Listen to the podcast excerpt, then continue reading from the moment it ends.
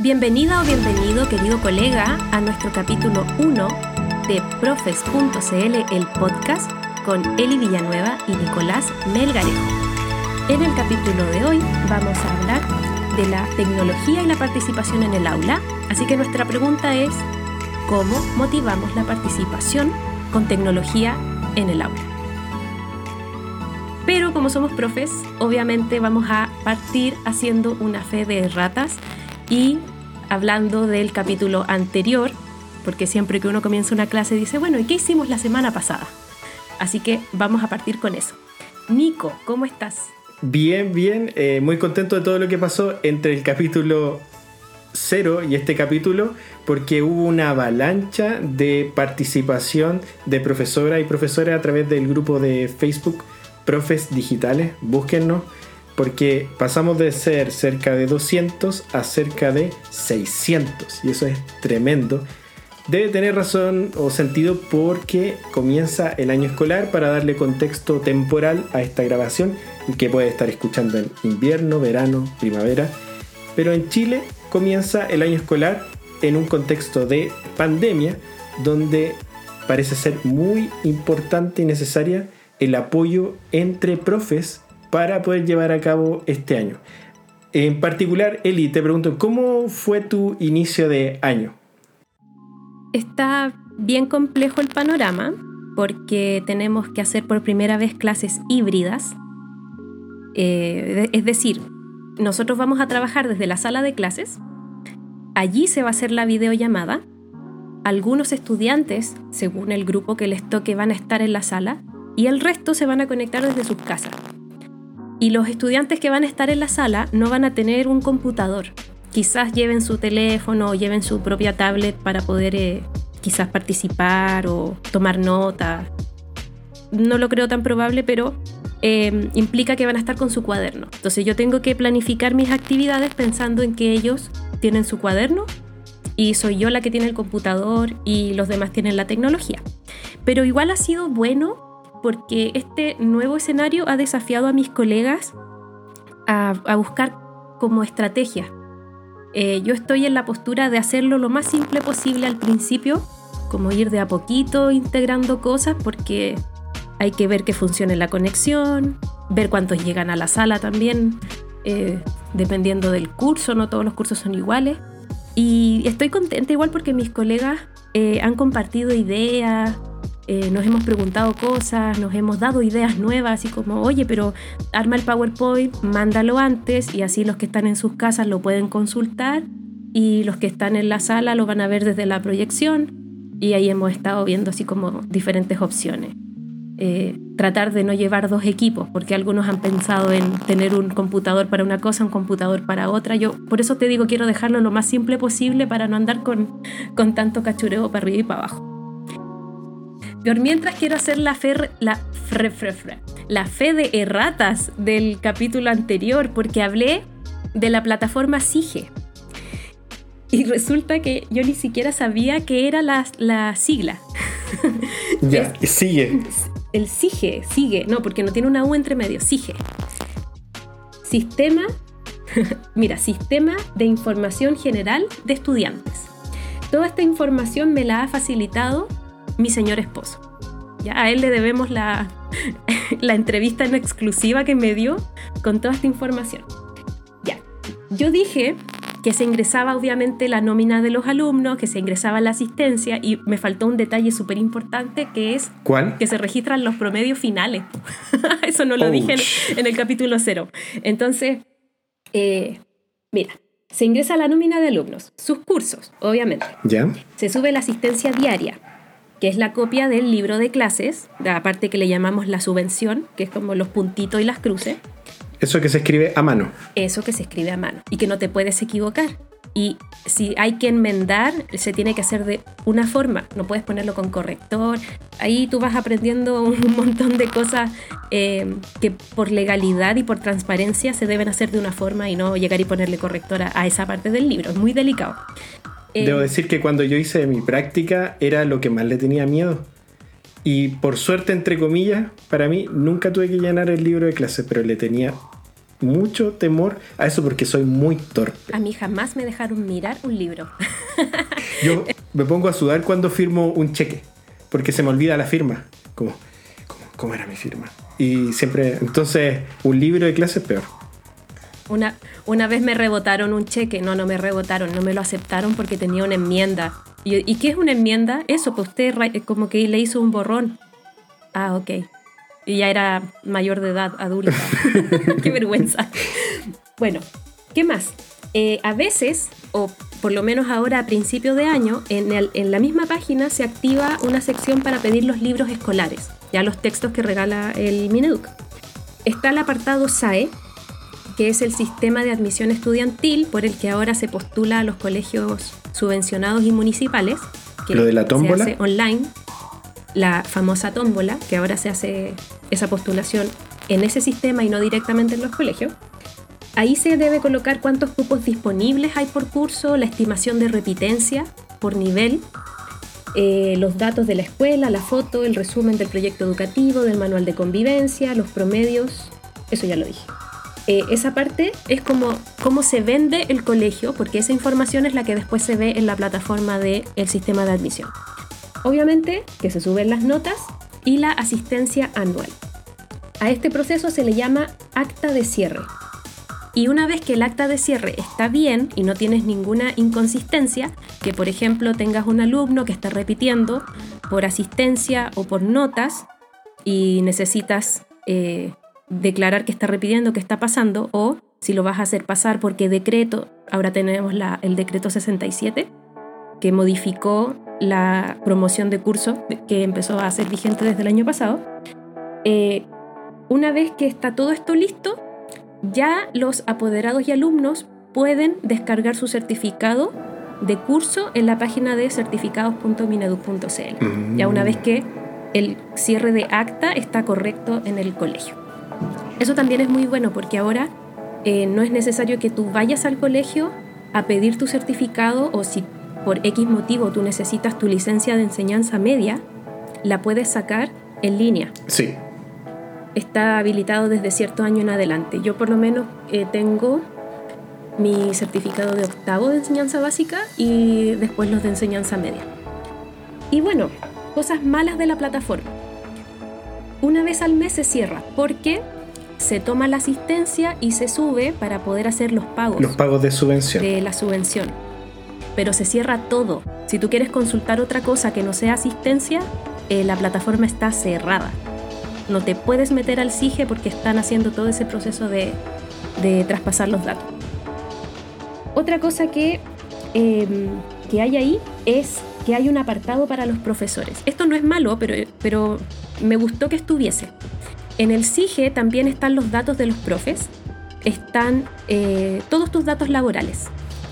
Y también para los alumnos, si perteneces a una etnia, eh, tu grupo socioeconómico, eh, tu dirección, tu teléfono, dónde trabajaste antes, cuántos años llevas en el colegio, cuántos años en total llevas en el sistema educativo, si tienes mención, si tienes posgrado, si tienes diplomados, etcétera porque con eso se pagan algunos bonos, como el famoso BRP. Y además, tú tienes que estar eh, titulado para ser profesor. Eh, si no eres profesor, que en algunas áreas se eh, colaban algunos profesionales como los famosos ingenieros haciendo clases de física, se piden permisos especiales, ya por la falta de docentes en esa área, etc. Pero todo eso tiene que estar en regla. De hecho, cuando van a fiscalizar a los colegios, ya sea para revisar los libros y ver que la, subvención esté correcta, las asistencias, que estén todas las clases firmadas, que estén los leccionarios al día, o sea, que, que, que todo lo administrativo con respecto al libro de clase esté al día, te pueden fiscalizar los títulos de los profesores y es al azar. Ya es como llegan a la oficina y dicen ya, ahora queremos eh, la carpeta de tal profesor, tal profesor, tal profesor y ven que tú tengas eh, tu certificado antecedente, tu, fotocopia del título legalizada y si no están esos papeles es una multa para el colegio. Así que eso me gustó porque eh, en realidad es lo que tú esperas, que las personas que estén dando clases sean las que han tenido el, la preparación académica para ello. Claro. Oye, Eli, ¿y este sistema sigue la información es pública o privada? Porque aquí hay información de los profesores, de las profesoras, de los estudiantes, porque aunque dice sistema de información general de estudiantes, también tiene eh, la información de los y las docentes. Te lo pregunto porque eh, en los casos más complicados de, no sé, profesoras o profesores que han estado involucrados en situaciones de abuso, eh, de abuso sexual. Ya, esa información es pública. Todo lo que tenga que ver con abuso sexual de menores es público. Y de hecho, em, en algunos colegios te pueden pedir ese papel o lo pueden sacar por ti. Porque en el servicio, el registro civil online, tú puedes sacar con el root de cualquier persona los antecedentes de... Eh, no, no se llama así, perdón. Es un papel que certifica que tú puedes trabajar con menores de edad. No así el certificado de antecedentes, que ese sí lo tienes que sacar con tu clave única porque es privado pero te lo pueden exigir en tu trabajo. Por eso te, piden que tú entregues el certificado de antecedentes. Pero el de, el de poder trabajar con menores de edad es como el certificado de nacimiento.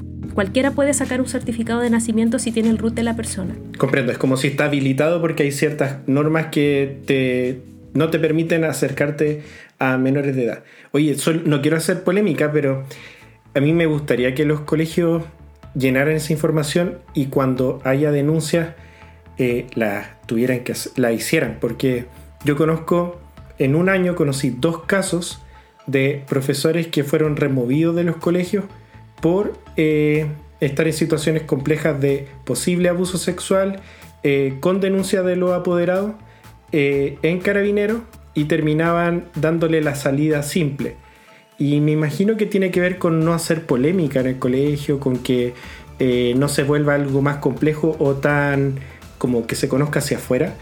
Pero después tú sabes que ese profesor está trabajando en otro colegio. Y entonces, ¿qué, hacemos? Porque si, no se hace la denuncia, va a ser como un, como un cuchicheo. Pero el colegio no, no terminó, o los apoderados, o los mismos estudiantes desisten porque es algo muy desgastante y se entiende.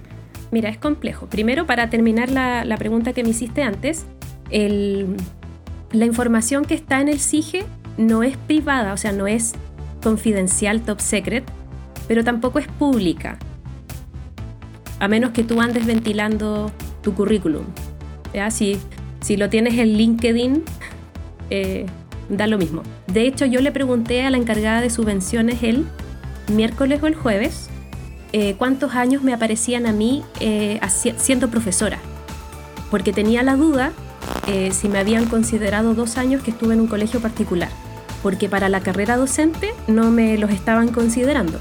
Mi colegio no tiene carrera docente, pero igual tú puedes colocar tu root y ver en qué tramos estás asignado para, para la carrera docente. Y efectivamente sí tengo los años reconocidos en la página del CIGE. ¿Ya? Así que para salir de la duda le dije, oye, yo estuve mirando ayer el SIGE con mi esposo y hay una parte que dice idoneidad, pero él puede ver los datos de su colegio. Yo no podía ver mis datos desde su cuenta de SIGE porque es una cuenta para cada colegio y tú no puedes ver la información de otro colegio. Pero quien centraliza todo eso y fiscaliza es el ministerio. ¿Ya? Ellos son los que, que toman los datos de todos los colegios y tienen esa información. Espérate, espérate. Y el otro tema que pusiste ahí, que yo creo que es un podcast con primera, segunda y tercera parte, eh, tiene que ver con convivencia escolar. Y dejémoslo como pauta al aire, quizás después invitar a alguien que sea seco en convivencia escolar para que pueda resolver nuestras dudas, porque eh, yo también he sabido de casos en donde se han hecho acusaciones de abuso y que han terminado siendo falsas y han dañado terriblemente la carrera de una persona y, y claro, hay rumores, finalmente los papeles no quedan manchados, pero tu reputación y todo lo demás es inevitable. Así que es un gran tema para, para no volcarnos hacia otro lado porque el tema de hoy es la participación en las clases. Nico. Sí, y vamos a poner una cortina ahí pomposa. Tum, tum, tum, tum, tum. Oye, pongamos por favor una música que odio, pero que está muy buena para el momento, que es la del Time to Climb de Nearpod que es horrible. Yo de verdad que pongo mute a la página porque estoy todo el rato escuchando la musiquita que es muy irritante, pero le da toda la onda de concurso. Oye, y la segunda fe de ratas que tengo pendiente ya para poder cerrar el capítulo cero es em, sobre el uso de libros digitales, ya que yo les dije que había llegado una circular. Ya, ahí mi fe de ratas es la siguiente. Lo que pasa es que los colegios desde antes podían usar libros digitales, pero tenían que pedir autorización. Esta circular dice que desde este año los colegios no, no, es necesario que pidan esta autorización, los pueden usar y está en marcha blanca. Y ya el, desde el próximo año ya puede ser oficial que el colegio use solo libros digitales. Y estos libros digitales están, em, eh, están estandarizados por un decreto, eh, una, perdón, una resolución exenta, la número 30, del 14 de enero de 2021. Esta resolución dice las características que la plataforma virtual debe tener para que sea considerada libro digital. ¿Ya? Y por eso eh, estas empresas que se encargan de hacer la parte administrativa docente eh, se tienen que adaptar a estas exigencias para que los colegios puedan optar por seguir con su servicio y no eh, irse a otras plataformas. ¿Ya? Así que esa es mi fe de ratas porque yo dije que iba a ser obligatorio, no, no es obligatorio, solo que ya no es necesario pedir la autorización, uno puede llegar y decir, ya, vamos a usar esta plataforma y, listo. Oye, súper, Eli, ¿sabes que lo que me gusta de, de, lo que estás planteando? Por un lado es que estamos en el mundo de la educación, pero de dos mundos completamente diferentes, y yo me, me siento aquí como a hacer muchas preguntas de, esto, del sistema SIGE, del libro digital, si es porque completamente, soy completamente ignorante de esos temas. Así que me gusta porque también estoy aprendiendo y me gusta que seas tan rigurosa, de no dejar pasar nada, porque creo que eso es lo que tenemos que hacer, como profesionalizarnos en todo lo que hagamos y tratar de hacerlo lo mejor posible. Así que me inspira tu fe de ratas. Es que, es que además nosotros somos profe, no somos perfectos y también nos pasa en clase. A veces uno dice mal un concepto o se enreda y somos humanos, no hay nada de malo, hay que parar, respirar y, y hacerlo bien. O sea, darse el tiempo de corregirlo. No, me gusto. Hay una charla TED de una profesora afroamericana que cuenta una historia así, que eh, eh, no recuerdo el nombre, vamos a poner el enlace a esa charla en el artículo que se sube en profes.cl, donde ponemos todos los, links y las cosas de cultura pop que han salido en, el capítulo. Bueno, y esta profesora habla, habla de algo así, pues, que hizo toda una clase con los niños chicos, eh, tercero, cuarto básico más o menos, para que se imaginen, y explicó un concepto, no sé, dividir, y lo hizo al revés. Y al otro día llegó y les dijo, em, estudiantes, olviden la clase anterior porque estaba todo malo, vamos a empezar de nuevo. Y los niños le dijeron, eh, profesora, sí nos dimos cuenta, pero usted estaba tan emocionada explicando que no la quisimos interrumpir. ¡Qué ternura! Encontré genial, genial. Bueno, promover la participación en el aula con tecnología. Pero te das cuenta que ahí para los estudiantes lo único importante era que la profesora los estaba inspirando a ser apasionado por algo. Está mal lo que dice, pero mira con cuánta pasión lo explica. Sí, qué buena, como cortarle ese momento. Al final lo estaban disfrutando ellos y ella.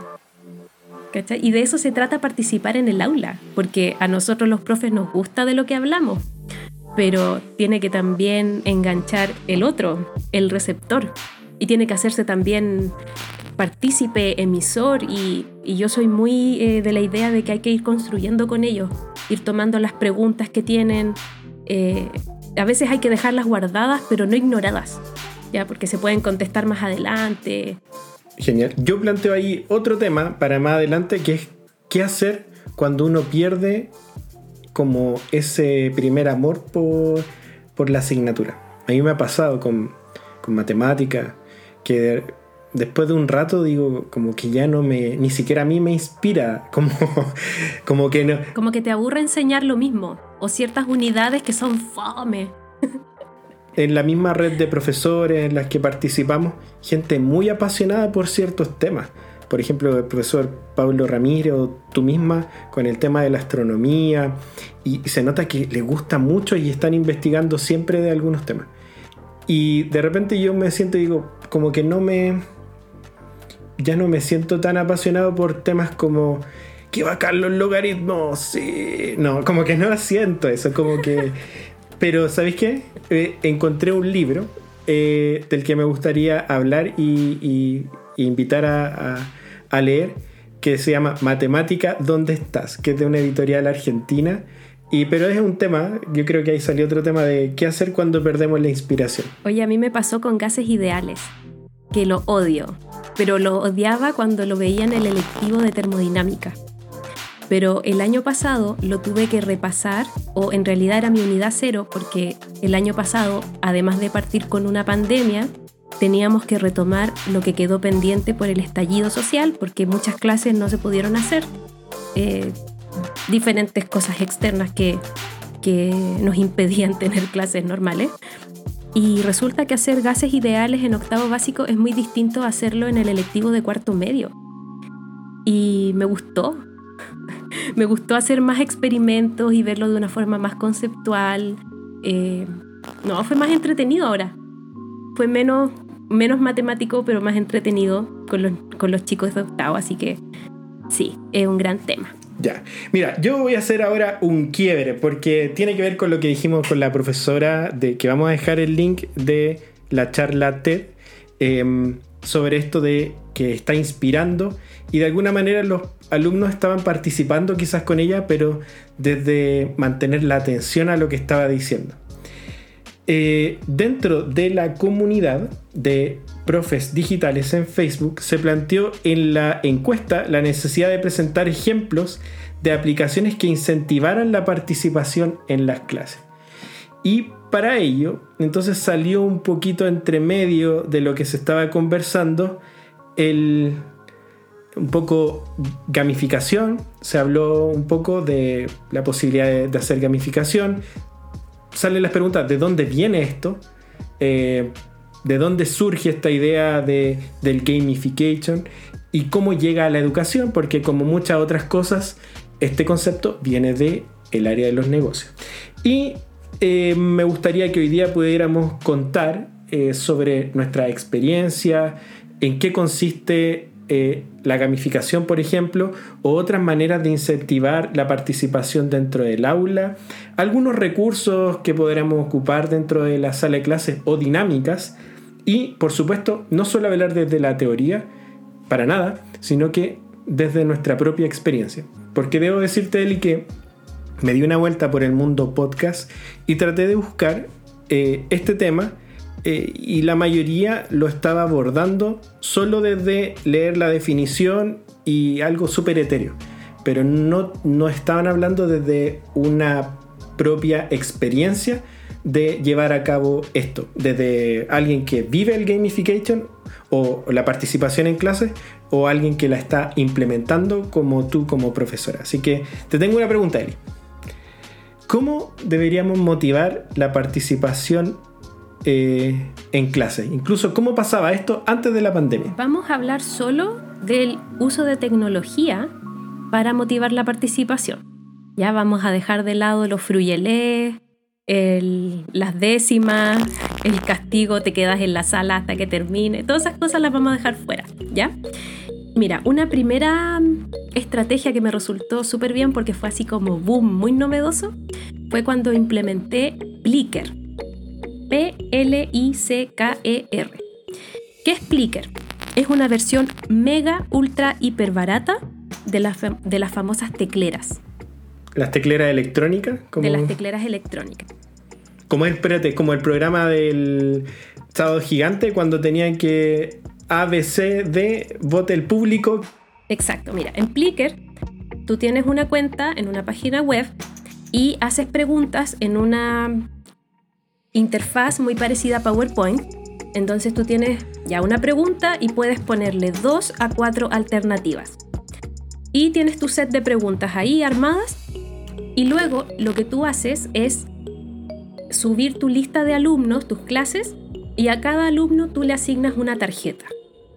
esta tarjeta tú se la pasas a los alumnos de manera física porque tú las puedes imprimir, son todas iguales. ¿ya? La, la tarjeta de la 1 a la 60 son, o sea, son distintas entre sí, pero la tarjeta 1 de una clase es igual a la tarjeta 1 de otra clase. Se van a diferenciar cuando tú las utilices. ¿Ya? Entonces, ¿qué hacía yo al principio? Les, eh, les imprimí las tarjetas a los chicos, las plastifiqué y cuando las usábamos se las entregaba, tenía la lista de a quién le tocaba la tarjeta 1, la tarjeta 2, etc. Y eh, ponía la pregunta con Plicker, con el data, y con mi teléfono celular abría la aplicación Plicker, seleccionaba el curso, la pregunta que estaba mostrando en el PowerPoint y les pedía que contestaran. Entonces ellos levantan la tarjeta dependiendo la alternativa que quieren marcar.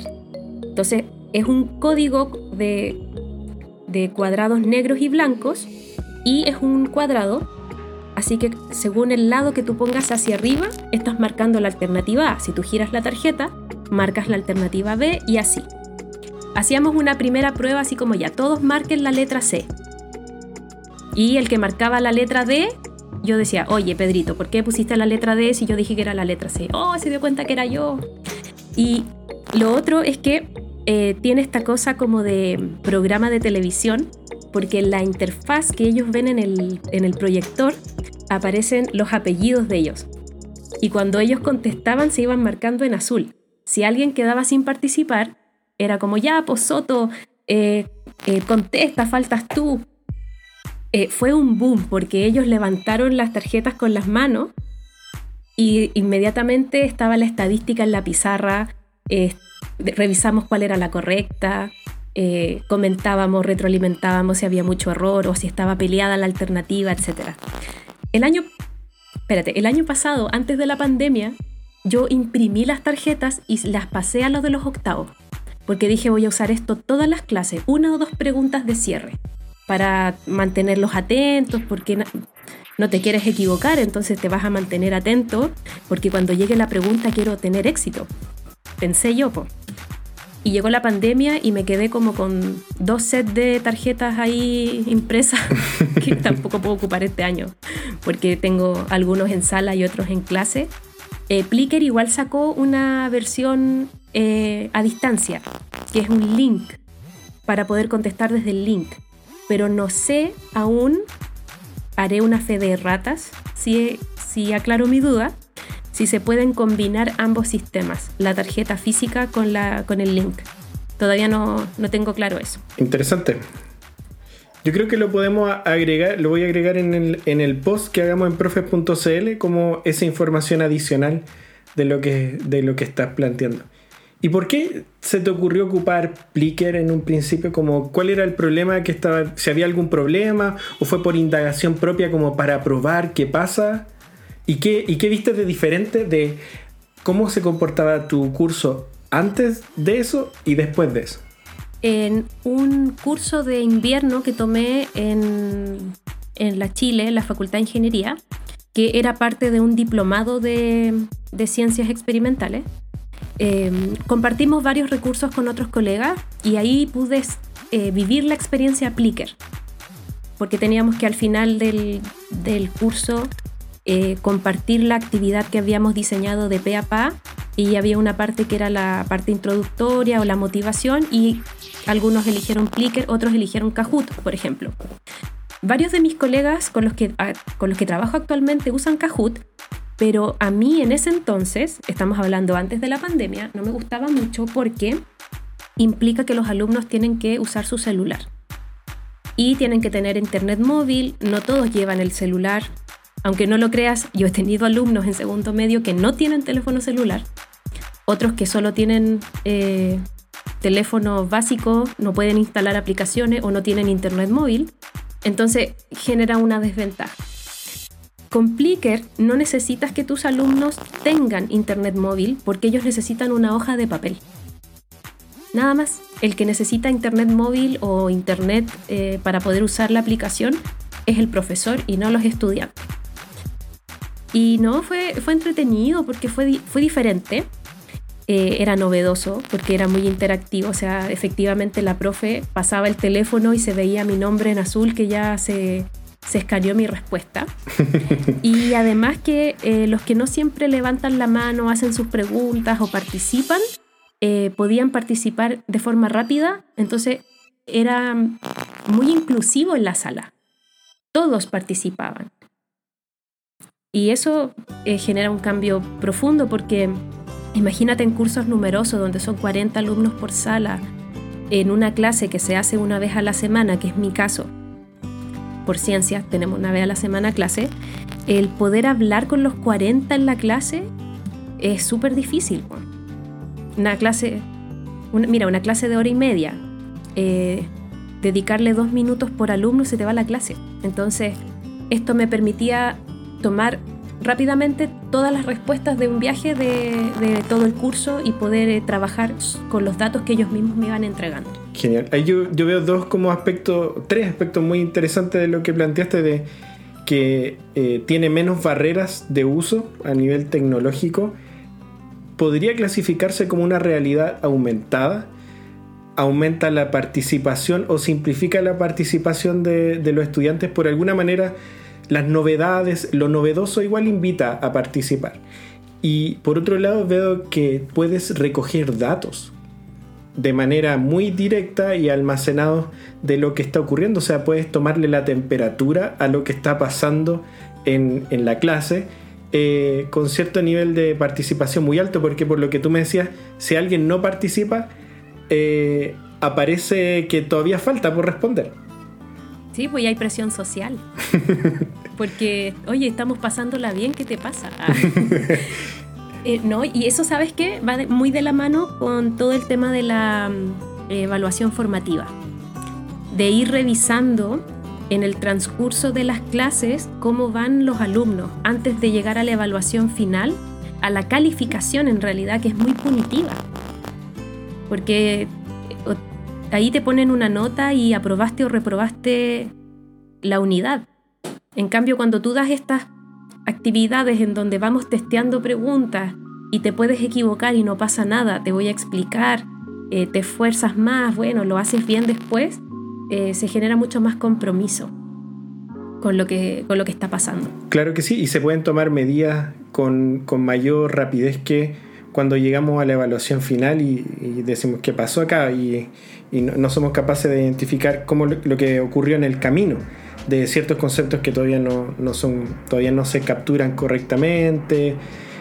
Me, gusta mucho lo, que planteas de Plicker que claramente funciona en un contexto pre-pandemia en la versión en la versión como habitual o normal y tiene un costo bastante bajo de implementación porque me imagino que necesitas tener una, para que sea más simple, una presentación donde proyectar, que en la mayoría de las salas existe eso hoy en día en Chile. Con internet. Internet, el celular del profesor o la profesora y los papeles. También con internet y los papeles. Perfecto, excelente.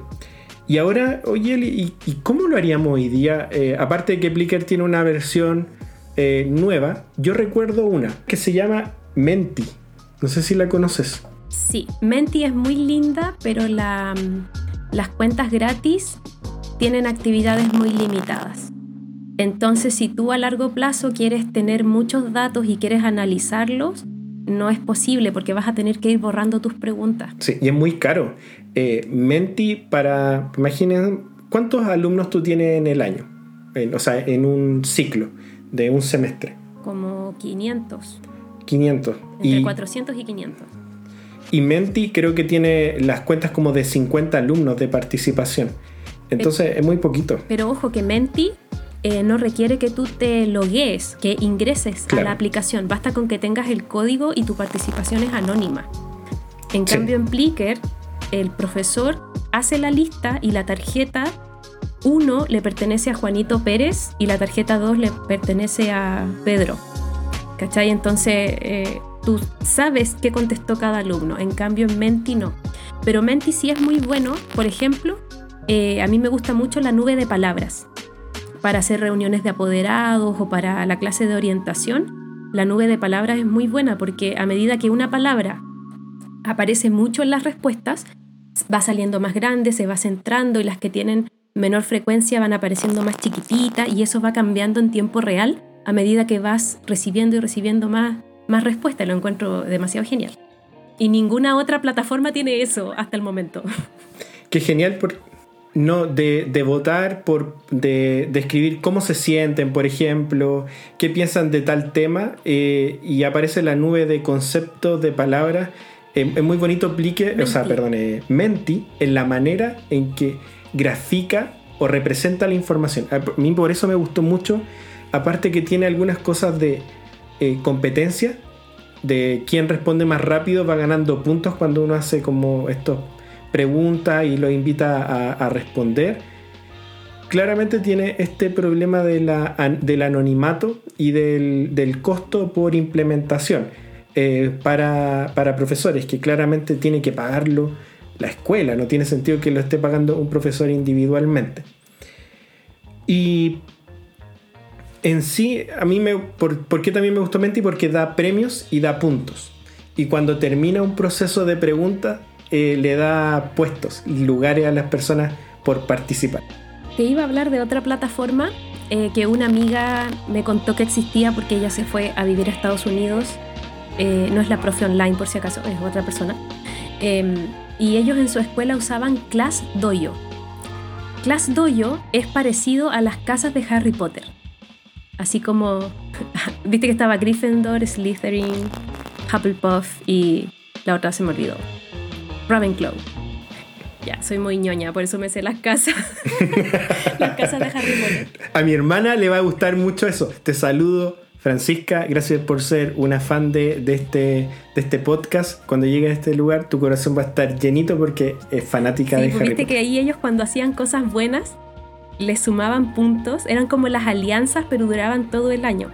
Pero no eran pruebas como de como las que conocemos nosotros aquí de las alianzas, así como la gincana, sino que eran más bien como cosas valóricas, así como por ser honesto, por ser buen amigo, cosas así. Class Dojo tiene de eso, entonces el profe crea, crea a sus alumnos en, en Class Dojo, eh, los papás tienen acceso como a un código para ver los puntos que lleva su hijo, y por las buenas acciones, por ser responsable, por recoger las cosas, por ayudar a ordenar la sala, tú puedes ir dando puntajes por esas cosas. Y en el colegio de mi amiga, la Caro Romero, a quien le mando un, gran abrazo, eh, al final del semestre podían eh, darle premios a los niños que tenían ciertos puntajes. Y los premios eran demasiado cute, porque a ella le tocaba así como almorzar con una de las niñas, eh, porque esa niña había elegido eso como premio. Así como, bueno, yo quiero canjear esto por un almuerzo con Miss Romero. Oh un almuerzo en, la, en el colegio, obviamente. Qué bonito. En la el colegio, pero era así como tu cita con la profe Caro para conocerla mejor. Estamos hablando de un quinto grado, quinto básico. Pero qué bonito. Muy tierno. Y entonces Class Dojo está enfocado en algo más colaborativo o cooperativo, porque se participa por grupos. Y lo que se está evaluando... Puede ser individual o grupal, y puedes también ser punitivo pero es más positivo cuando tú reconoces, eh, cuando haces cosas buenas nomás, porque también puedes restar puntos. Pero, pero siento que es mejor cuando tú felicitas y lavas los platos sucios eh, en privado. Sí. Oye, y entonces lo que está enfocado en evaluar esto que yo me acuerdo cuando estaba en el colegio y entregaban la, la libreta de notas y había un apartado de el comportamiento. Y decía como... El informe de desarrollo personal y social. Ya, muchas gracias. Siempre, casi siempre. Hay un video que se hizo viral de un niñito que, que, le decían, te pusieron un 5. no sé si te acuerdas, así como, reza, un 5. Pero si yo rezo, decía el niñito. Ya, a eso se está refiriendo el Nico. Ya, eso mismo también lo voy a agregar. En profe.c le voy a poner ese, ese video porque yo no lo he visto, así que lo voy, lo voy a disfrutar. Ah, y era una S, ¿cierto? Estoy contando. Era un siempre, no un Estoy explicando el chiste del peor, pero es que.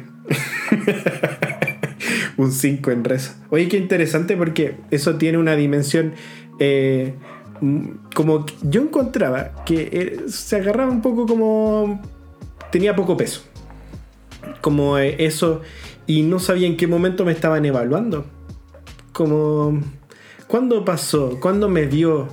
¿Y en qué momento? Porque yo me acordaba que cuando se llenaba esa parte, como que los profes, cuando yo veía a mis profesores, como que lo hacían en ese momento que tenían que completar esa, ese informe, pero en ningún momento viví esa, esa evaluación. Es lo mismo que lo que cuentas con las otras evaluaciones, cuando uno llega al final y, se, y, tiene un 4 y dice, pero ¿cómo si igual fui a clase y no hay una, un proceso?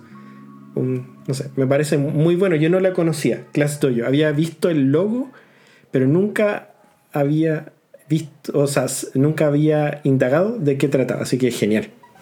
Sí, bueno, y hay otro tema para el podcast que tiene que ver con las reglas de la evaluación. Claro. Eso se llama EPA, Evaluación para el Aprendizaje. EPA. EPA, EPA, EPA. No, de verdad se llama así. Si ustedes lo buscan en, en Google Académico, EPA, Evaluación para el Aprendizaje. Eso se, se, enuncia muy claramente en el decreto 67.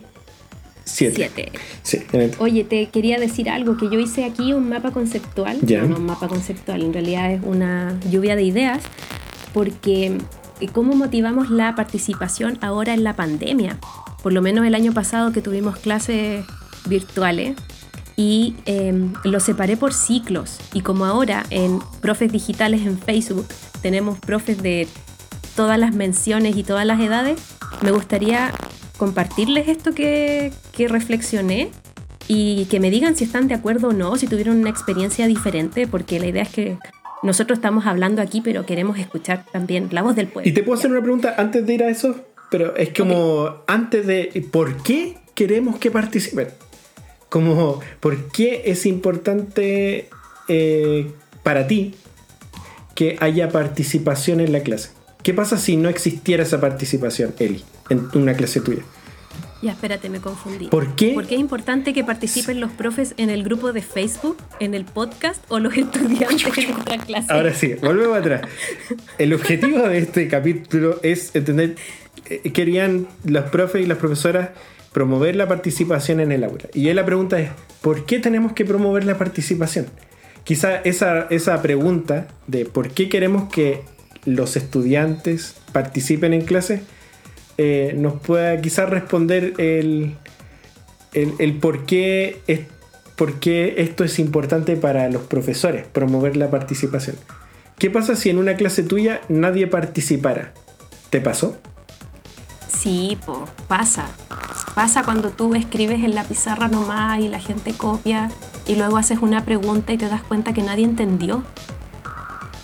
Claro. Entonces es importante ir detectando si los estudiantes están entendiendo lo que tú dices, si les hace clic, si surgen más preguntas o no. Además que si no hay participación, no hay vínculo. Me ha pasado y ahora yo lo miro y me da vergüenza hacia atrás eh, alumnas que salían de cuarto medio y me decían, profe, profe, la voy a echar mucho de menos, usted es muy simpática, pero nunca entendí sus clases. ¡Qué terrible eso! Me da vergüenza, pero lo digo porque a más de alguno le, le debe haber pasado. Entonces, claro, yo agradezco ese cariño porque uno conectó como persona como ellos, pero yo no estoy ahí eh, o sea, sí estoy ahí para conectar como personas como ellos, pero también me pagan por hacer clases de física, entonces tienen que aprender física. Y, sí, pues tienen que participar.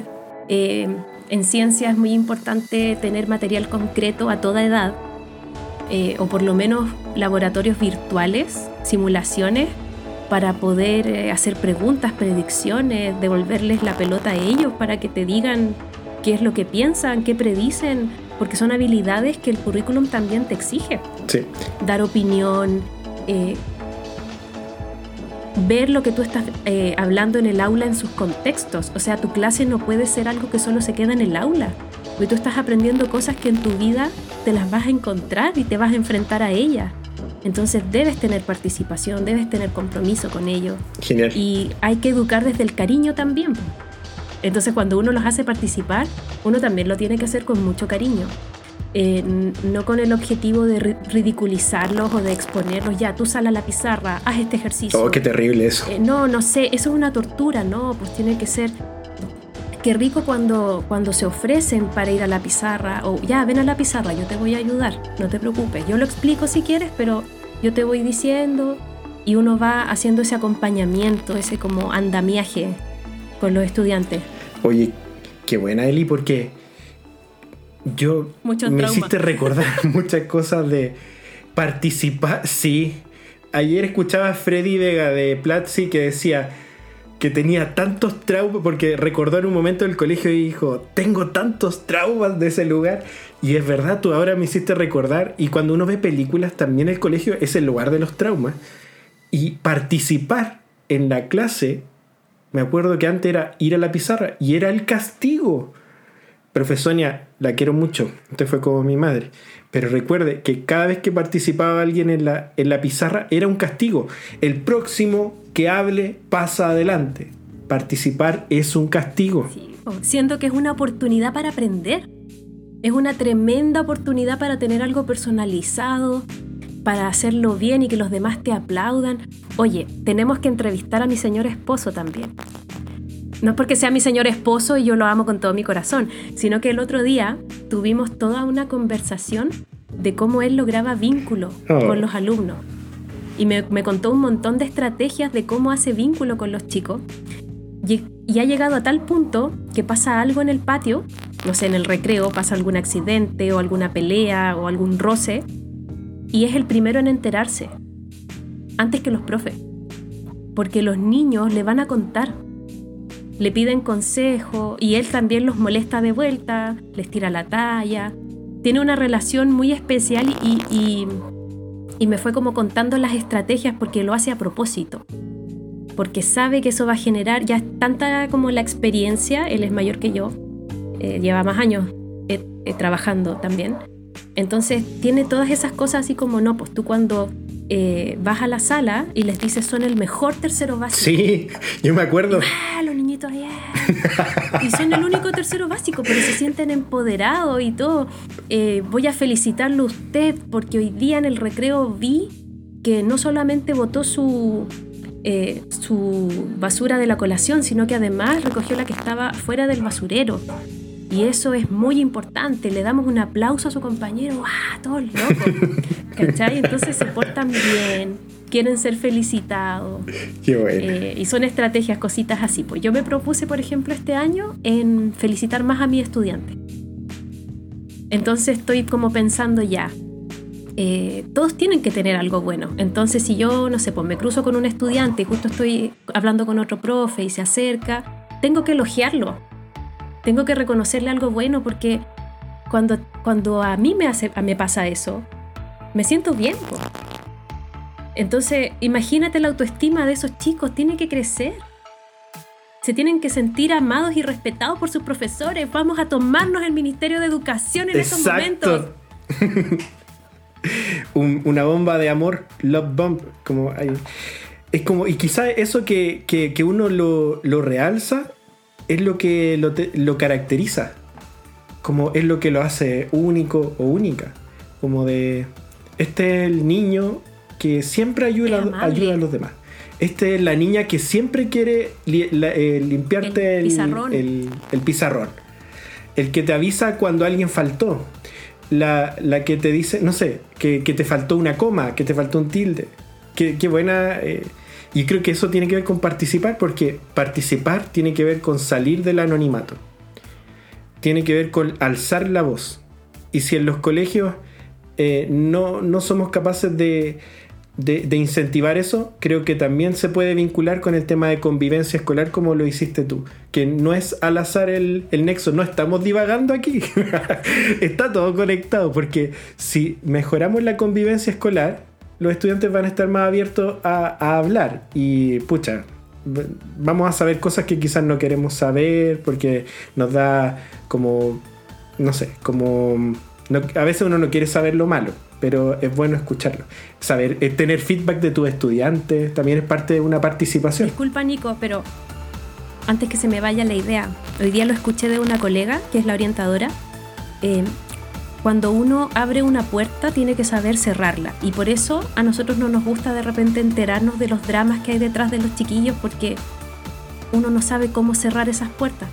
Y de repente basta con escuchar, basta con contener, porque uno es adulto siempre. Uno es el adulto. Y uno tiene que hacer que los estudiantes se sientan amados. Porque tú, el colegio debe ser un lugar seguro para ellos. Si hay dificultades, te las tienen que decir y no todo es solucionable por uno. Uno, uno como profe debe aprender también con el tiempo que hay cosas que están, eh, que tú puedes controlar porque son parte de tu clase, de tu responsabilidad, y hay otras que debes eh, hacer llegar a otras personas, como convivencia escolar, las coordinaciones, los profe jefes, etc. Y hay otras cosas que se escapan totalmente de tus manos, pero pucha, puedes ser esa persona que está ahí para apoyar a ese alumno, para sacarlo adelante aunque tú no puedas resolver el problema que tiene en su casa o en su barrio, que se escapa del colegio. Pero tú estás ahí para sentirlo, para hacerlo sentirse acogido. O sea, eh, el colegio, tu sala de clase debe ser un espacio seguro. Cuando tú tienes un espacio en el que estás cómodo, te sientes partícipe, te incluyen, no eres anónimo, como acabas de decir, eh, pucha que es lindo aprender ahí. Qué rico participar, porque si me equivoco, no se van a reír de mí. Me puedo equivocar y, participo si eh, los errores son oportunidades de aprendizaje. Así que eso. Y ahora me jubilo a... Eli, que está aquí, Eli, dividió las, la participación, la pregunta de cómo participar después de la pandemia, cómo aumentar la participación, y lo dividió por ciclo. Así que ahora le vamos a dejar todo el espacio. Claro, o sea, durante la pandemia, porque ahora con las clases híbridas no sabemos. Ya esa es otra, otra cosa. Ya, mira, preescolar y primer ciclo básico los dejé como en la misma, en la misma categoría. Porque, ¿qué pasa aquí? Aquí todos quieren participar. Todos prenden sus cámaras. todos prenden sus cámaras. Sí, hasta primer ciclo básico. Em, en mi experiencia personal con mi hijo, él al principio no quería estar en las videollamadas, se escondía bajo la mesa y después terminó eh, mostrándole sus juguetes a su tía. Mm. Además que le mandaban videos y había toda una rutina. Eh, yo de verdad me saco el sombrero ante la tía Cintia, la quiero saludar si alguna vez me llega a escuchar. Yo fui su apoderada tía Cintia y su fan número uno porque había una canción demasiado pegajosa y e irritante, que partía su clase y todos la cantaban y, tenía como unos ejercicios integrados y después partían las actividades con el cuadernito, a veces con materiales, pero hubo un vínculo y eso yo lo destaco totalmente. Hubo un vínculo a pesar de que se vieron una semana y después se pasaron a la virtualidad. Con un niño de tres años. Wow. O sea, para mí es maravilloso. Por eso te digo que yo soy la fan número uno de la tía Cintia y estoy segura que existen muchas más tías Cintia eh, que lograron eso. Qué genial. Nuestro ministro no lo sabe, ya no importa. Em, en el primer ciclo, eh, eh, todos quieren participar. También tengo la experiencia de una colega de ciencia que hacía clase a los más chicos y estaban estudiando el fenómeno de la gravedad y de repente los tenía a todos con las cámaras encendidas tirando una bolita de papel subidos a una silla en las casas. todos querían mostrar el experimento. Ah, ah. Ya, ¿y qué pasa después en segundo ciclo básico y enseñanza media? No hay cámaras prendidas. ¿Tiene que ver con la aparición de las espinillas? Con, con el reflejarse y, y, poder aceptarse, porque cuando... Es totalmente la autoestima, totalmente autoestima. Y, tiene, y va más allá de lo físico, porque uno después como que se acostumbra a verse en videollamadas y es como hasta, hasta uno se encuentra hermoso, Sí.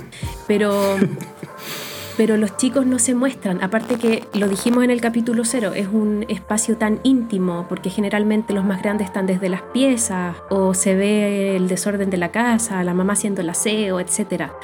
Eh, además no se quieren equivocar porque los otros se burlan. Entonces lo que estaba diciendo hace rato, o sea, ojalá en una sala que tú te equivoques no sea motivo de burla, eso no puede pasar porque los errores son parte del aprendizaje y no tenemos por qué reírnos de ello, son oportunidades. Entonces, eh, y le puede pasar a cualquiera. Entonces podemos ser, tenemos que ser empáticos con eso y no, y no reírnos ni burlarnos ni nada. Entonces, eh, bueno, en primer ciclo básico y en preescolar, los recursos tecnológicos eh, son muy pocos.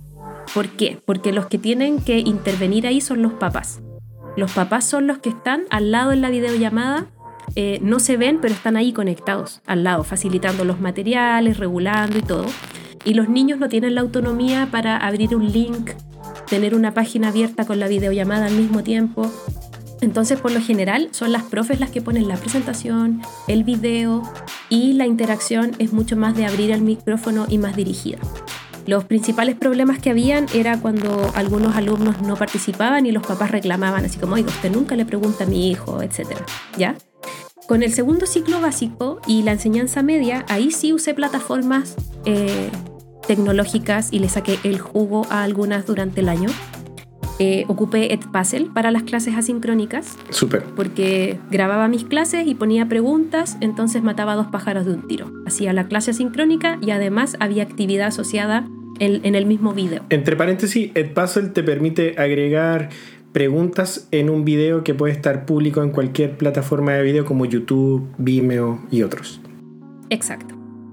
Nearpod, que te permite tener tus presentaciones de PowerPoint y añadir preguntas, añadir preguntas rápidas, así como dentro de la interacción de la clase, tú puedes crear una pregunta on the go, como al vuelo, al paso.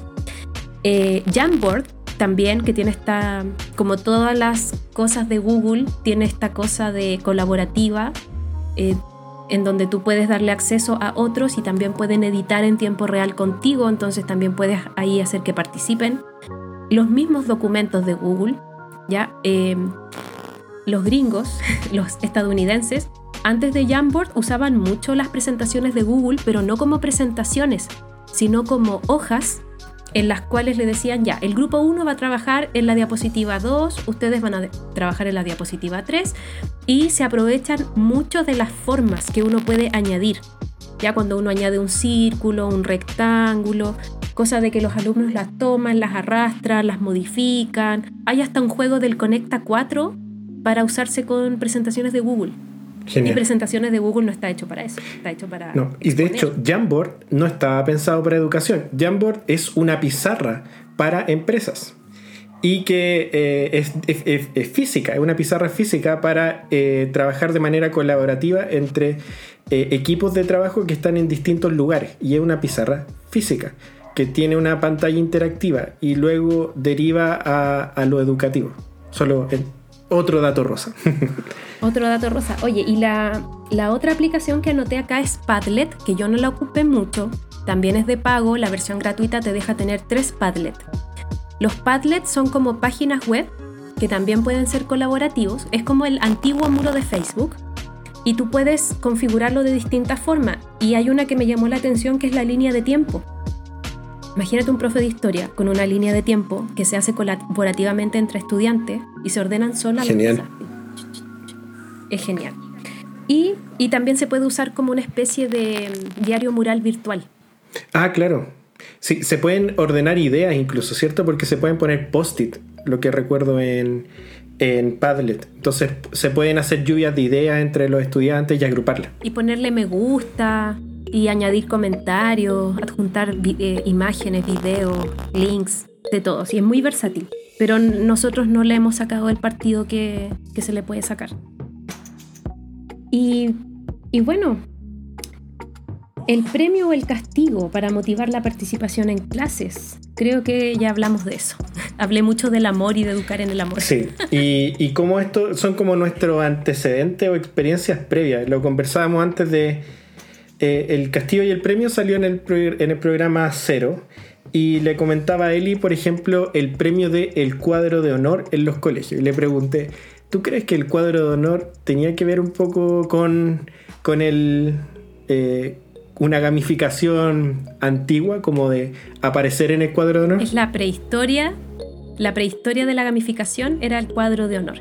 Ya, aquí yo tengo como dos apuntes rápidos de lo que es gamificación y lo que es la clase basada en el juego, que son distintos y Nico luego nos va a ampliar su investigación bibliográfica sobre gamificación. Eh, la gamificación yo la entendí como una estrategia, es una experiencia completa. Ya es una clase que se sale de lo que es una clase tradicional porque tú te vas a meter en una experiencia diferente. Y es, es lo más parecido a jugar juegos de mesa. Ya la gente ñoña como nosotros nos hemos metido en una experiencia. Por ejemplo, a principio del- de este año fue, antes de la pandemia o después de la pandemia, ya no recuerdo. Antes. Antes, el año pasado, nos juntamos a jugar Terraforming Mars. Muy bueno. Un juego que una partida dura tres horas y tiene millones de reglas y millones de, de elementos y cosas así. Entonces un juego de mesa te mete en un ambiente en donde hay reglas y donde tienes que met- meter todas tus neuronas en una misión. Eh, aprender a través de los juegos de mesa es la bomba porque eres capaz de abstraer situaciones, de pensar, de predecir, de tomar decisiones, administrar recursos. Y hay juegos de mesa que son colaborativos o son competitivos. Colaborativo significa que hay un enemigo externo, que puede ser el azar en el juego, y todos estamos tratando de luchar contra este enemigo. Hay uno muy bueno que se llama Pandemia, Pandemic, que es, eh, es sobre cómo parar diferentes brotes de virus y cada personaje tiene como un poder especial. Entonces, lo que hace un personaje se discute entre todos para poder lograr vencer eh, los virus en, la, en el tablero de juego. Ya, eh, dato rosa nuevamente. Em, una experiencia gamificada en el aula tiene que tener etapas, porque debe ir complejizándose. Tiene cuadro de honor, es decir, el que lo hace más rápido, el que lo hace mejor, tiene más puntaje. Y, eh, y claro, implica un ranking. Creo que eran las dos cosas, que es más complejo, tiene etapas y tiene un ranking. En cambio, la experiencia basada en el juego es simplemente jugar. Tú estás sea, es de tu lúdico. clase normal y haces algo lúdico, como eh, ya ahora viene un juego de buscar pares en Nearpod. Entonces tú unes pares para reforzar algo que quieres que se aprendan de memoria. Y ocupas dos minutos en eso y luego sigue tu clase. O alguna vez eh, lo vi en las guías de Pepe, Pepe Rojas, a quien también le mandamos un saludo, un querido amigo. Eh, él tenía una especie de juego de cachipún de las unidades de medida dentro de sus guías de trabajo. Entonces, cuando llegaban a ese ejercicio, tenían que hacer pareja y jugar un cachipún para desafiarse con preguntas de lo que estaban trabajando en esa guía. Lo cual es muy bueno y puede parecer así como, ay, qué, qué, novedoso, un cachipún, pero eh, tiene mucho de neurociencias porque te activa, te saca, te hace moverte y eso genera eh, otras conexiones, oxigenación, no sé. Exacto. De hecho, la participación no tiene por qué tener que ver con, eh, con decir algo. También puede ser con algo corporal, como que te inviten a participar en la clase porque había que representar el movimiento de una onda. Eh, y ahí uno también participó en la clase de manera corporal. Oye, yo tengo, eh, cierto, la primera pregunta era cómo eh, motivar o promover la participación en el aula. Y les comentaba al principio de la charla o del capítulo del podcast eh, de que la gamificación aparecía como alguna tendencia a intentar ayudar en esto, en promover la participación en el aula. Y realmente lo que quería plantear era sobre este origen, porque hay que tenerlo en cuenta. Eh, uno tiende a pensar de que promover la participación en el aula es directamente gamificación y gracias a todo lo que se conversó hoy día creo que queda súper claro de que la gamificación es una estrategia eh, para poder implementar que tiene ciertas características que ya planteó Eli, que están basadas en las mecánicas de los juegos. Y todo esto viene de antes que era eh, la teoría de juegos. Esta teoría de juegos, que es, es un área matemática, si es que quieren investigar más, y que se utiliza mucho en... Lo voy a decir con mis palabras, que es cuál es tu tolerancia al fracaso.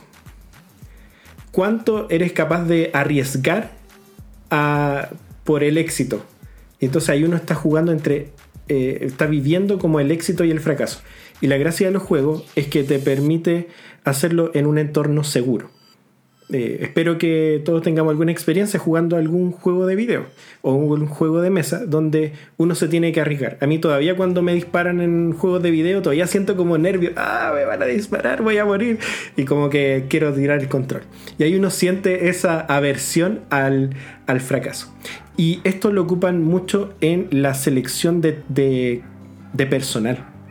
Eh, porque cuando uno trabaja eh, en la tom en el mundo real, tienes que tomar decisiones para lograr ciertas cosas y eso tiene que ver con una aversión al fracaso. Te tienes que arriesgar cuando tomas una decisión.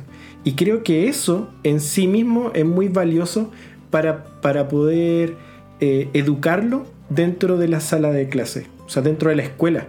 Eh, me, me, me, llamó mucho la atención la teoría de juegos maya de, de hacer de, ponerlo desde una perspectiva lúdica, que es nada que ver, eh, sino que aparte de esto otro, que son las mecánicas de juego que ya planteó Eli, que eran eh, que algo tenga puntos, que hayan premios eh, o achievements, que son logros, que se pueden ingresar como incluso insignias, o que haya un juego, o que haya un ganador, un, un ranking, todas esas características que uno ve en un juego, y las puede implementar dentro del proceso de aprendizaje, son lo que uno eh, más como naturalmente diría que es la gamificación. Pero en sí la teoría de juego la encuentro, algo que es muy importante de, poder poner en juego de repente, como jugar un juego de mesa. Eh, porque tienes que tomar decisiones y tienes que arriesgarte a, a conseguir ese éxito. Y yo te quería contar algunas experiencias personales. Duolingo en particular, cuando uno lo ocupa, directamente es un juego, pero uno está aprendiendo. ¿Y dónde están estas reglas de mecánica de juego? Tú ganas puntos cada vez que contestas correctamente. Eh, te dan premios cada vez que terminas una unidad. Eh, hay las rachas, sí, y, va y, te va dando eh, logros porque está en ciertos niveles, el logro, no sé, de, saber las cosas de la casa, y, uno los va guardando y se van desbloqueando. Y las y también. Exacto, la Eli sabe mucho porque... Es que yo eh, estoy usando Duolingo. sí. Y, y, te, y uno sabe también cuánto te falta porque hay otras que están en gris y uno dice, oh, hay más por allá, hay etapas o las que ya tenías listas y tienes que restaurarlas. Porque pasó mucho tiempo. Sí. Ah, qué interesante. Y te quería contar que estas mismas dinámicas nosotros las implementamos en Ticlas, esta plataforma en la que soy parte fundador, pero lo hicimos de una manera más desde como el, el sentido común que tratando de generar em, gamification, pero sí te quiero contar que cuando los estudiantes eh, van completando el proceso de aprendizaje, también se van completando cositas, como en, el, en los celulares, o sea, en los relojes Apple Watch, que son los circulitos. Ya. en Ticlas también. Sí, también hay circulitos que se tienen que completar.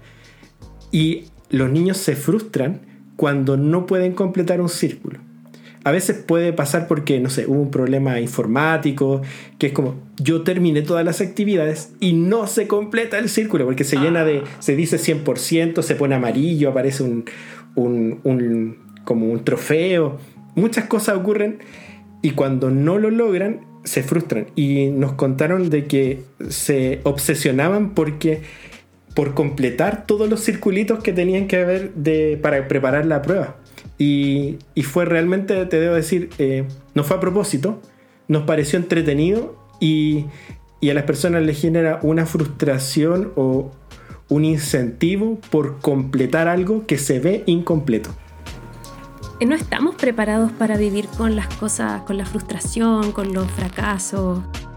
Eh, bueno, por algo nos pesan los fracasos, partamos por ahí.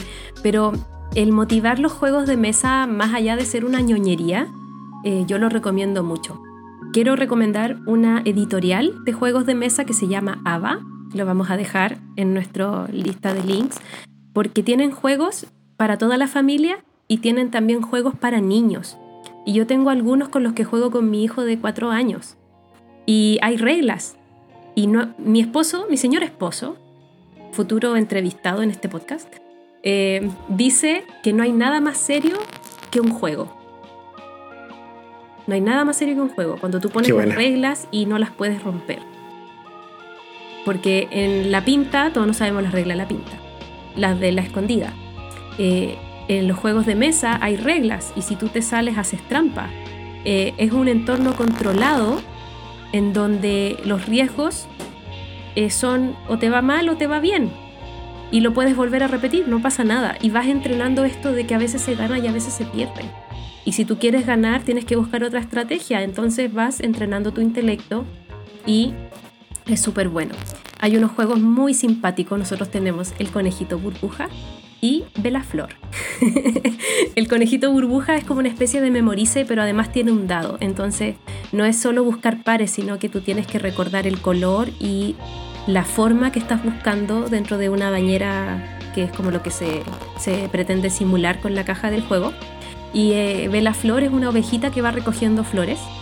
Eh, hay un dado que tira al azar y si te sale la oveja te puedes mover a cualquier lado. Entonces la idea es llevarte eh, las flores donde estén acumuladas, porque el que se mm. lleva más flores es el que gana. Y mi hijo no lo entendía al principio porque le gustaban por colores y después entendió que no, porque el que gana es el que se lleva más. Entonces ya aprendió la estrategia. Y los otros juegos de mesa que me gustan más con los más grandes, eh, con mi ex jefatura, que también les mando un cariñoso saludo si es que llegan a este podcast de profesores, eh, es Los hombres lobos de Castro Negro. Casto Negro, Castro Negro. Nunca he podido pronunciar bien el nombre del juego de mesa, lo vamos a poner en los links. Es un juego de roles ocultos. Es muy parecido a la mafia que se jugaba antes. Entonces, ¿Como el impostor? Como el impostor. Entonces eh, son 18 personas, eh, algunos son hombres lobo, otros son aldeanos. De noche los hombres lobos se comen a alguien y de día todos son aldeanos. No sabemos quiénes son hombres lobo y hay una votación y hay un narrador que es el que le pone como eh, sabrosor ahí a la, narrativa, así como yo les decía, bueno, ya terminó el carrete, pero apareció muerto por los lobos tal persona. Oh, no puede ser, ya. Votación, y hay un alcalde que dirige la votación, linchan a alguien y a veces linchan a un aldeano y no a un hombre lobo. Entonces pierden a uno de los suyos, llega la noche y se comen a otro y así. Entonces es muy entretenido. Y lo, jugamos en pandemia porque tuvimos un encuentro presencial y hasta resultó mejor porque como teníamos distancia social no podían hacer trampa. Qué buena. Y el otro juego que me gusta mucho, que también es de roles ocultos, se llama Time Bomb. Time Bomb. Time Bomb.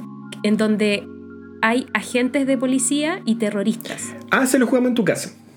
Ese mismo. Es un juego muy bueno para eh, sobremesa, rápido y de verdad es el juego como el muy conocido hoy día como em, que juegan en, internet. ¿Cómo se llama este jueguito? o parezco viejo diciendo esto. Among Us. Among Us. Entre nosotros. Sí. Exactamente, exactamente ese juego muy rápido, 15 minutos y muy, bueno. A mí me gusta mucho llevar esos juegos de mesa, sobre todo en los tiempos muertos del colegio. Cuando terminamos el año, estamos cerrando promedio, van de a poquitos a clase, porque son oportunidades para mm, hacer vínculo con los alumnos, pero además eh, no es que estemos jugando, ah, fuiste a jugar. Se aprende mucho jugando juegos de mesa porque tienes que poner tus neuronas a funcionar. Hay estrategias y si no captas todas las reglas y si no ideas la estrategia, si no eres capaz de predecir, abstraerte, esto es un entrenamiento mental, los juegos de mesa. Así que no los subestimen. No, es que para nada porque se parece mucho, voy a decir algo muy ñoño, se parece al álgebra o a la matemática. Porque desde cierta perspectiva te dan reglas de cómo se hace, de cuáles son las reglas de algo que son las reglas del juego, como es la regla del ajedrez, y existen las reglas de la matemática. Y con esas reglas uno tiene que hacer ciertos movimientos. Van a haber cosas que son inválidas, que podría ser hacer trampa, y pero otras que son válidas en el contexto del juego. Y con esas reglas uno puede ser creativo porque tiene que definir algo a futuro para lograr un objetivo, ya sea algo competitivo o algo cooperativo o colaborativo. Y recuerdo que tenía compañeros que sobresalían mucho en, estos juegos. y no les iba muy bien en el colegio. Pero estoy seguro que esas personas eh, tenían una manera de pensar que le ayuda, por ejemplo, en el mundo de los negocios o que le ayuda en el mundo corporativo, porque el cómo uno se comporta en los juegos tiene mucho que ver cómo uno se va a comportar en el trabajo o en, los ambientes competitivos o colaborativos. Porque ahí uno sabe cuánto una persona es capaz de arriesgar y con eso se definen los perfiles para poder ingresar a ciertos puestos de trabajo que no tienen nada que ver con lo que uno estudió. Eh, lo digo porque hay empresas que incluso utilizan el juego para seleccionar a sus a su empleados para definir cuál es su mejor perfil para ingresar. Em, y recuerdo, no, se me olvidó el nombre, así que da lo mismo y no le voy a dar publicidad. Pero ocupan... no, simplemente se me olvidó cómo se llaman. Eh, Genoma Work. Ya, bueno. Genoma Work, ah, tú para es una agencia de reclutamiento de talento que utiliza los juegos para clasificar a las personas y utilizan em, data science para eh, tomarte y ponerte en alguno de los tipos de personas que ellos clasifican cuando tú juegas. Entonces eso les da a la empresa un perfil mucho más claro de cuánto tú eres capaz de arriesgar, porque imagínate que estás en un puesto de muy alto nivel y donde tienes que decidir si hay que despedir a alguien o no, o si tienes que contratar a un proveedor o a otro, o como profesora si tienes que hacer que alguien repita o no. Eso es muy polémico, no. Sí, Yo no lo pensaría así con un juego de mesa. no, no, no, no, no, un juego de mesa, pero son en los juegos de mesa por lo menos uno... exacto. Donde uno tiene que tomar una decisión en base a, reglas y, cosas por el estilo. Mira, yo no lo vería por la repitencia, pero lo vería, por ejemplo, para identificar liderazgos dentro de los estudiantes y ver, por ejemplo, a quienes potenciamos y a quienes podemos, no sé, asignar otro rol para que no quede eh, como tan bajo perfil, porque todos tienen un talento. Hoy si ando muy amorosa, viste que, que ando así como muy positiva, es que muy bueno. mis colegas están todos con las mejores ganas de sacar este año adelante y por eso nuestro próximo capítulo eh, va a ser de las clases mixtas, híbridas. Clases híbridas. Y necesitamos que puedan participar a través de profes digitales o en profe.cl respondiendo eh, qué van a hacer en su colegio. Sí, en SoundCloud, en Evox. Paula nos dijo que teníamos que estar en Evox. Estamos en Spotify, en Apple Podcast y necesitamos saber qué van a hacer primero sus colegios, cómo van a, cómo están eh, llevando a cabo el inicio de clases, qué dificultades están teniendo y no sé qué otra pregunta tú le darías para poder eh, nutrir esta conversación. Me gustaría saber qué problemas se han presentado y cómo los han resuelto.